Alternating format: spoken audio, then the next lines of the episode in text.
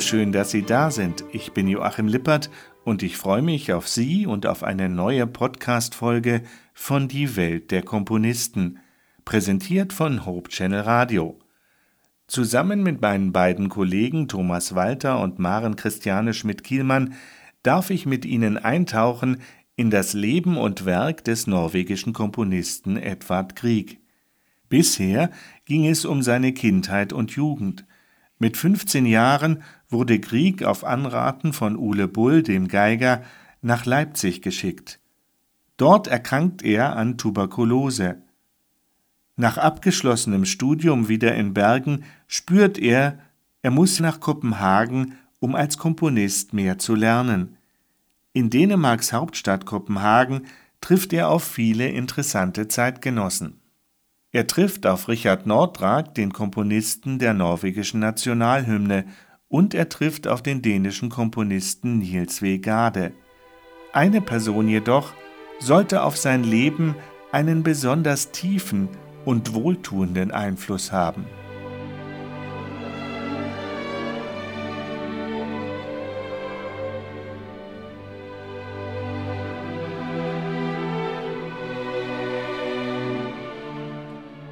Wir hatten schon gesagt, Edward Grieg traf in Kopenhagen eine Reihe von Menschen, die für sein Leben wichtig werden sollten. Die wohl wichtigste Person von allen war seine Cousine Nina Hagerup. Nina und Edward waren in Bergen zusammen aufgewachsen, aber als Nina acht Jahre alt war, zog sie zusammen mit ihrer Familie nach Kopenhagen. Nina war eine hervorragende Pianistin, aber es war vor allem ihre Stimme, die Grieg faszinierte. Später sollte sie zur angesehensten Interpretin seiner Lieder werden. Grieg wurde von seiner Cousine so angetan, dass sie Weihnachten 1864 eine geheime Verlobung eingingen, während sie Schumanns Frühlingssinfonie vierhändig zusammenspielten. Nina hatte in ihrer Kindheit und Jugend Gesangs- und Klavierunterricht in Kopenhagen bekommen. Ihre Mutter war Theaterinstruktorin und es war vielleicht einer der Gründe, dass Nina für Interpretation und Vermittlung von den Texten berühmter wurde als für das rein technische in der Aufführung. Die Verlobung zwischen den beiden wurde bei keiner der beiden Familien gut aufgenommen. Der Vater von Edward Grieg warnte den Sohn vor den Verpflichtungen, eine Familie zu gründen. Er meinte, es sei unmöglich, mit dem unsicheren Einkommen eines Komponisten und Musikers Frau und Kinder zu versorgen. Edward war tief beleidigt. Nina reiste nach Norwegen und blieb auch ein halbes Jahr bei der griechischen Familie in Bergen. Aber auch dadurch wurde der kühle Ton nicht wesentlich verbessert. Die Mutter Ninas war noch härter in ihrer Kritik an der Verlobung ihrer Tochter. Sie sagte über ihren zukünftigen Schwiegersohn Er ist nichts, er kann nichts, und er macht eine Musik, die sich niemand anhören möchte.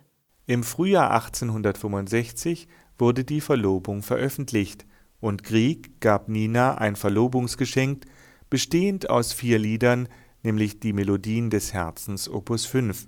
Die Texte dieser Lieder hatte ein berühmter Däne verfasst, ein gemeinsamer Freund des Paares, nämlich Hans Christian Andersen. Die Hochzeit wurde für den Frühsommer 1867 festgesetzt. Edward Griegs Eltern wurden davon unterrichtet, aber nicht eingeladen. Edward bat lediglich darum, seine Aussteuer an die neue Adresse nach Christiania, dem späteren Oslo, zu schicken. Ein nicht datierter Brief von Edward Griegs Mutter enthält für die Aussteuer eine Liste von Gegenständen. Hier ein Auszug aus dem ergreifenden Brief. Es liest Maren Christiane Schmidt-Kielmann. Hochzeitssocken mit eingestrickten Bitten und Wünschen der Mutter. Die grauen Strümpfe sind das sechste Paar, das ich im Herbst vor deiner Abreise noch nicht fertig hatte. Die gestreiften dachte ich mir als Hochzeitssocken, wenn du keine besseren hast. Schön sehen sie nicht aus, aber ich weiß nicht, welche Ansprüche du in dieser Hinsicht hast. Meine Bitten und Wünsche sind mit eingestrickt. Auch der runde Tisch ist immer damit gedeckt, wenn du ein gesundes, unverdorbenes Auge zum Sehen hast. Ich bitte dich, diesen Tisch in Ehren zu halten. Die Platte habe ich von meinen lieben Eltern. Wie könnte ich sie besser verwenden, als sie meinem lieben Kind als kleines Zeichen meiner unveränderten Liebe zu schenken, so viel Schmerz in dieser Liebe auch liegen mag?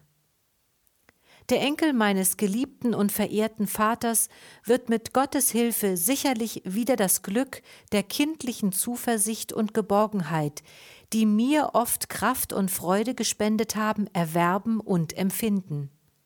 Aber da nun das Klavier heute abgeholt wird, schicke ich den Tisch mit, zusammen mit meinem Segen zu dem wichtigen Schritt, den du jetzt tust.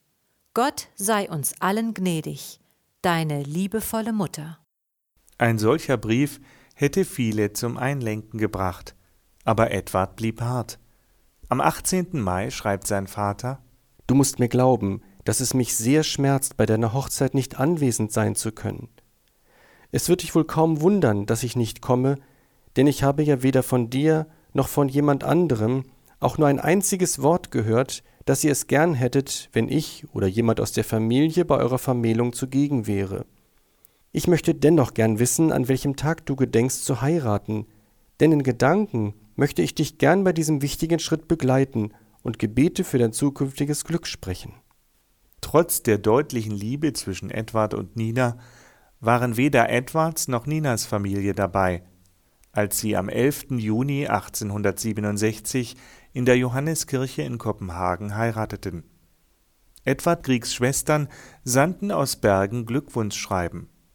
Elisabeth schreibt ihrem Bruder, dass sie sich bemühen wird, Nina nicht als Feldwebel in Erinnerung zu behalten, während Griegs Schwester Benedikte folgenden Gruß für die Braut hat.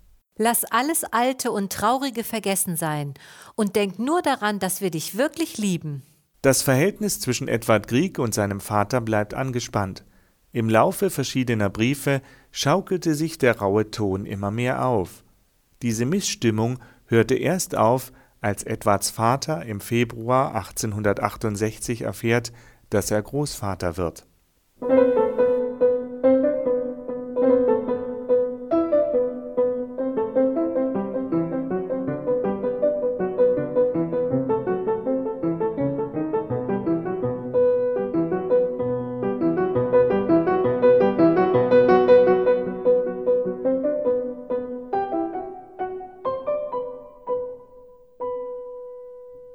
Der Hochstimmung der Flitterwochen schreibt Grieg seine zweite Sonate für Violine und Klavier in G-Dur Opus 13.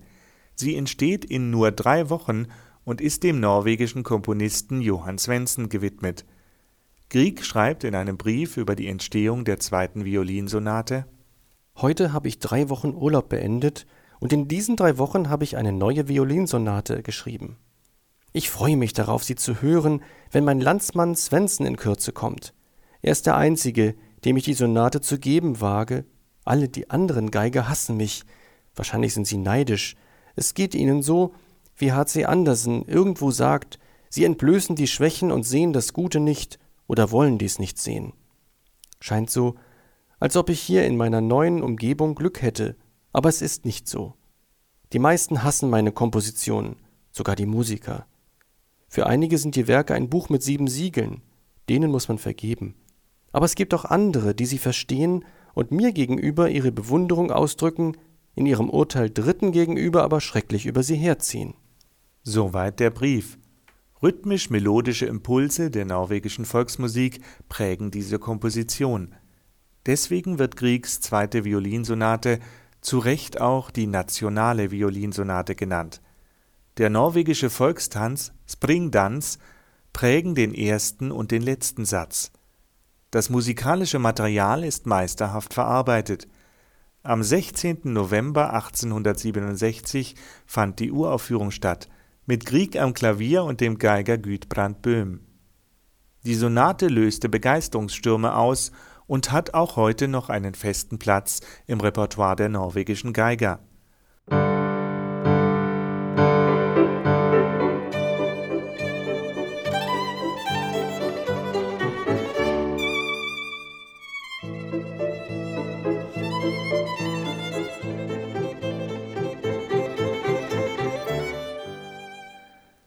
Wir sind heute auf den Spuren von Edward Grieg, seinem Leben und seinen Werken, und wir begeben uns in das Jahr 1868. In diesem Jahr geschehen zwei bedeutsame Dinge. Am 10. April 1868 wird Edward und Nina Griegs Tochter Alexandra geboren. Und es ist auch das gleiche Jahr, in dem Edward Grieg sein weltberühmtes Klavierkonzert in Amol beginnt. Im Juni 1868 reist Grieg wie geplant mit Nina und Alexandra nach Dänemark. Nina und die Tochter wurden bei den Schwiegereltern untergebracht. Grieg findet seine Zuflucht in einem idyllischen Ort auf der Insel Seeland am Öresund in Sölleröd. Dort wohnte er mit Künstlerfreunden, unter anderem mit Edmund Neupert, einem der bekanntesten Pianisten seiner Zeit. Sein Freund Benjamin Vettersen hatte für Grieg in Sölleröd ein kleines Gartenhaus mit einem Klavier gemietet, damit Grieg ungestört von Kinderlärm und Alltagspflichten arbeiten konnte. Denn beim Komponieren brauchte Grieg absolute Ruhe. Ich fragte den norwegischen Musikwissenschaftler Kjell Schölstad, einen Musikprofessor der Uni Oslo im Ruhestand, was er mit dem Klavierkonzert von Edvard Grieg verbindet das spricht an. Das ist ja ein Jugendwerk, das hört man nicht. Er war 25, 1868, nicht? Und es war neu verheiratet, das war in Dänemark unter sehr schönen Bedingungen beim Öresund dort, nicht? Und es war, es war so ein spontanes Werk, nicht? Das ist eine Frische, diese Eröffnung, nicht? Die, die zieht das Publikum hinein in das Konzert sofort. Das ist das, ist das Klavier. Hier ist das, das Klavier zeigt sich, nicht? Das, das ganze Register wird vorgespielt.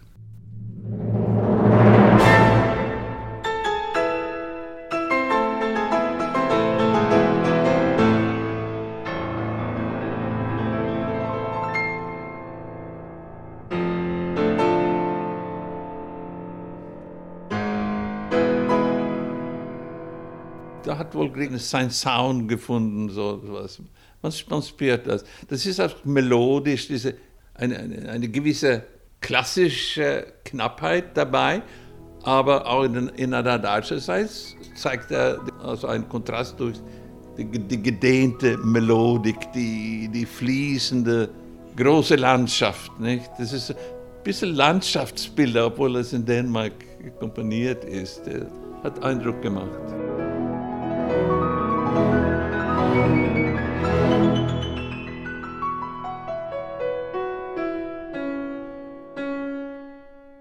In der Sommerfrische in Sollerød arbeitete Edward Grieg an der Klavierstimme und an Skizzen für die Partitur.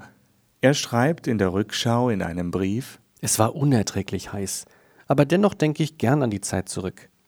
Die Hitze machte mich etwas träge, mir war aber gleichzeitig klar, dass ich jetzt angespannt arbeiten musste, und ich schrieb ein Konzert für Klavier und Orchester, das nach meiner Einschätzung einige gute Elemente enthielt. Ich müsste jetzt an Herbstabenden den ersten Satz instrumentieren, aber die Zeit. Auch an den Abenden komme ich nicht zum Arbeiten. Neupert wird das Klavierkonzert zu Weihnachten im Kopenhagener Musikverein spielen. Doch aus dem Termin wurde nichts. Grieg schaffte es nicht, die Partitur wie geplant bis zu Weihnachten fertigzustellen. Die eigentliche Uraufführung fand erst am 3. April 1869 statt. Sein Freund Benjamin Feddersen schreibt, der große Saal des Casinos war etwa ebenso gefüllt wie zu den Konzerten des Musikvereins. In einer reservierten Loge hatten Garde, Hartmann, Rubinstein, Winding, Neruda und Kammermusikus Hansen Platz genommen. Auch die Königin war zugegen, mit einem großen Gefolge, darunter der Kronprinz und seine jüngeren Geschwister. Deine Komposition wurde mit deutlichem Interesse verfolgt. Während meine Ohren an deinen Tönen hingen, wich mein Blick nicht von der Loge mit den Honoratioren. Ich beobachtete und verstand jeden Ausdruck, jede Bewegung, und ich kann dir versichern, dass Garde, Hartmann, Rubinstein und Winding voller Freude und Bewunderung über deine Arbeit waren. Gleich zu Beginn sagte Garde etwas zu Rubinstein, der mit einer solchen Aufmerksamkeit die Musik verfolgte, dass er darauf lediglich mit einem Kopfnicken reagierte, ohne den Kopf auch nur zu drehen. Als Neupert im ersten Teil an der Stelle, wo die Posaunen gleichzeitig einsetzen, die erste Pause machte, schlug Rubinstein unwillkürlich die Hände zusammen und überall, wo ein Applaus angebracht war, stimmten sowohl er als auch Garde, Hartmann und Winding dem allgemeinen Beifall zu. Wie ich bedaure, dass du nicht selbst die Freude und den Genuss, dieses ungewöhnliche Werk zu hören, erlebt hast. Glaube mir, es wird zu deiner Anerkennung als einer der genialsten Komponisten der Gegenwart in bedeutendem Maße beitragen. Du musst mir glauben, wenn ich dir sage, dass der Beifall stürmisch war, aber Neupert spielte auch wirklich ganz vorzüglich, und du bist ihm für sein Interesse und seine große Liebe, mit der er an der Interpretation der Klavierstimme gearbeitet hat, großen Dank schuldig. Große Sorgfalt bei der Einübung hat auch Pauli gezeigt, und Rubinsteins Flügel trug mit seinen bemerkenswert klangvollen Tönen ebenfalls zu dem Erfolg bei. Der Pianist Edmund Neupert und das Orchester zeigten bei der Uraufführung Spitzenleistungen. Der Abend wurde zum Triumph. Edmund Neupert schreibt an Grieg Am Sonnabend erklang ihr göttliches Konzert im großen Saal des Casinos. Ich feierte dabei einen wahrhaftig großartigen Triumph. Schon nach der Kadenz im ersten Teil brach im Publikum ein wahrer Sturm aus. Die drei gefährlichen Kritiker Gorde, Rubinstein und Hartmann saßen in der Loge und applaudierten aus voller Kraft. Von Rubinstein soll ich grüßen und ausrichten, dass er recht überrascht war, eine solch geniale Komposition zu hören. Er freut sich darauf, ihre Bekanntschaft zu machen. Sehr warm äußerte er sich über mein Klavierspiel. Ich wurde zweimal auf die Bühne gerufen und zum Schluss spielte das Orchester einen großen Tusch für mich. Sie hätten Emil und Hansen nach dem Konzert sehen sollen. Sie haben mich vor Freude darüber, dass alles so gelaufen ist, beinahe verschlungen. Gerade gefielen vor allem der erste und der zweite Satz, weniger der letzte. Übrigens äußerte er sich mit wirklicher Wärme. Der alte Hartmann war begeistert. Feddersen, der auf dem Rang saß, weinte den ganzen Abend. Das Vorbild für Edward Griegs A-Moll-Konzert war ohne Zweifel Schumanns A-Moll-Klavierkonzert. In Leipzig hatte Grieg Clara Schumann gehört, die das Konzert ihres Mannes aufgeführt hatte. Das Konzert hatte einen unauslöschlichen Eindruck auf Krieg gemacht. Beide Konzerte sind sicher verwandt, aber das A-Moll-Konzert von Grieg hat seinen eigenen Charakter. Es ist eine freudige Musik, obwohl in Moll komponiert. Vollkommenes Glück scheint hier spürbar zu werden.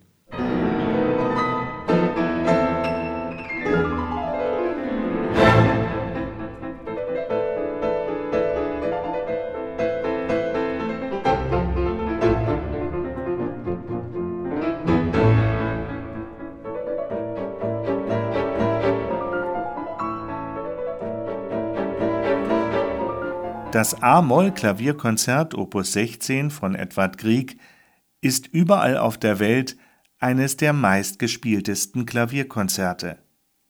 Dementsprechend ist die Zahl der Aufnahmen natürlich unüberschaubar groß. Jetzt liegt eine neue Einspielung dieses Klassikers vor mit der jungen japanisch-deutschen Pianistin Alice Sarah Ott.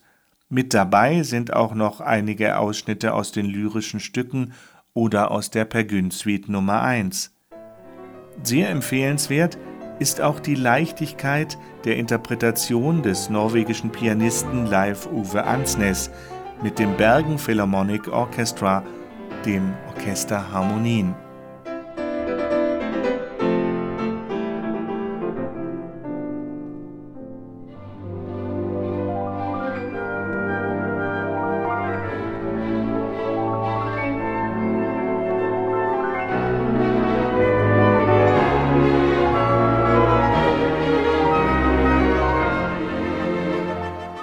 1868 war ein besonderes Jahr für die Griegs. Am 10. April wurde die Tochter Alexandra geboren. Im Sommer des Jahres beginnt Grieg mit seinem Klavierkonzert. Uraufgeführt wird es am 3. April 1869. Und nur wenige Wochen später trifft die Griegs ein Schicksalsschlag. Tochter Alexandra stirbt kaum mehr als ein Jahr alt am 21. Mai 1869 an Hirnhautentzündung. Nina Grieg schreibt viele Jahre später über ihre Tochter Sie war ein schönes, herziges Kind, sehr wach und klug und hat augenblicklich geschwiegen, wenn Edward sich ans Klavier setzte. Besonders Schumann liebte sie sehr. Sie lächeln, es war aber doch so. Es las Maren Christiane Schmidt-Kielmann. Auch Edward braucht lange, um den Verlust zu überwinden. Er schreibt an seine Eltern Für uns wird es zu Hause sehr leer sein. Ach ja, ich denke viel an die Zeit. Vielleicht wird mir der Verlust erst dann richtig klar werden. Ich hoffe nur, dass ich Kraft genug zum Arbeiten habe. Dann wird sich der Rest schon ergeben. Edward Grieg versucht, in der Kunst Trost zu finden. Man kann aber in dieser Welt in nichts sicher sein. Das bekam ich kürzlich zu spüren. Kaum dass ich bei meinen Eltern eingetroffen war, erkrankte mein kleines, einziges Kind, bekam Hirnhautentzündung und starb. Mein Vaterglück ist nur noch ein Traum. Sie können sich nicht vorstellen, welch schwere Tage ich durchlebt habe. Es ist schwer zu sehen, wie die Hoffnung des Lebens in die Erde hinabsinkt, und es brauchte viel Zeit und Ruhe, den Schmerz zu überwinden. Gott sei Dank fällt man nicht so leicht um, wenn man eine Lebensaufgabe hat, und die Kunst hat mehr als alles andere diese heilende Kraft, die jede Trauer besiegt. Edward und Nina Grieg versuchten wahrscheinlich erneut Kinder zu bekommen, es gibt aber Hinweise auf eine Fehlgeburt. Noch Jahrzehnte später begleiten Grieg Gedanken an seine Tochter Alexandra. Der Belgier Frank van der Stucken berichtet über ein Zusammentreffen mit Grieg im thüringischen Rudolstadt. Wie zärtlich er ihrer gedachte und Erinnerungen aus ihrem kurzen Leben zu erzählen pflegte. Der niederländische Komponist Julius Röntgen war einer der besten Freunde Griegs. Im Jahr 1904 verlor er wie die Griegs sein kleines Kind. Grieg versucht zu trösten und schreibt am 22. März 1904 Für mich ist die Erinnerung ein schöner Traum. So wird es auch euch gehen. Wenn aber nun der Traum gar nicht da wäre, wäre das nicht vorzuziehen? Ich muss an ein Gedicht von Andreas Munk denken, wo er sagt, es ist besser geliebt und verloren, als niemals geliebt haben. Vielleicht hat er recht, ich weiß es nicht.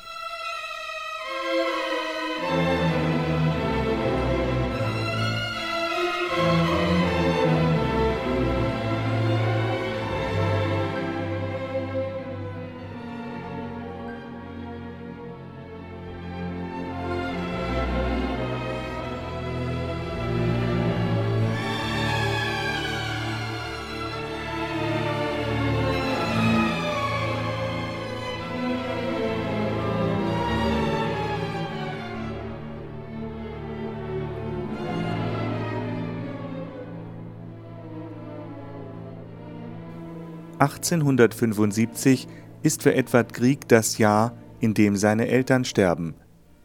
In einem Brief schildert er seine Gemütslage.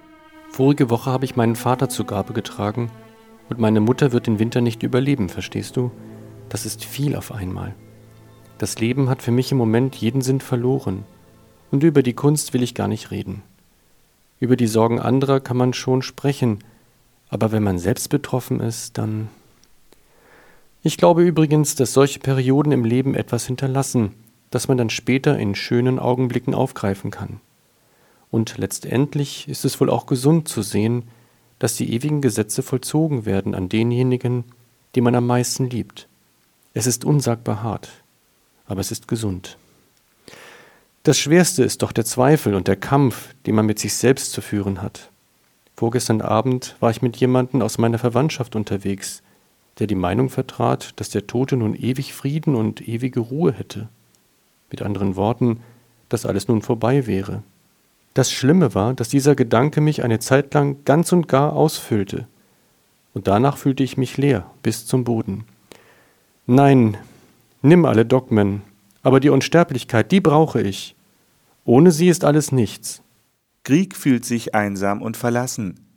Er will viel komponieren, ist aber nicht in der Lage dazu. Er zieht sich zurück. Jeder Gedanke an ein Konzert ist ihm zuwider. Der Tod der Eltern, aber auch Eheprobleme führen zu einer tiefen Depression. Das intensive Komponieren gelingt schließlich aber doch. Mit der Ballade in Form von Variationen über eine norwegische Melodie. Die Ballade, Opus 24, wird im Frühjahr 1876 fertiggestellt. Es ist Griegs größtes einzelnes Klavierwerk. Mit Recht betrachtet Grieg es als eine seiner bedeutendsten Kompositionen, geschrieben mit blutendem Herzen in Tagen der Trauer und Verzweiflung. Das ganze Leben hindurch hatte diese Ballade für Grieg eine besondere Bedeutung, und es scheint, dass die in Töne umgesetzten Gefühle eine so starke Wirkung auf ihn hatten, dass er dieses Stück selbst nie öffentlich aufführte.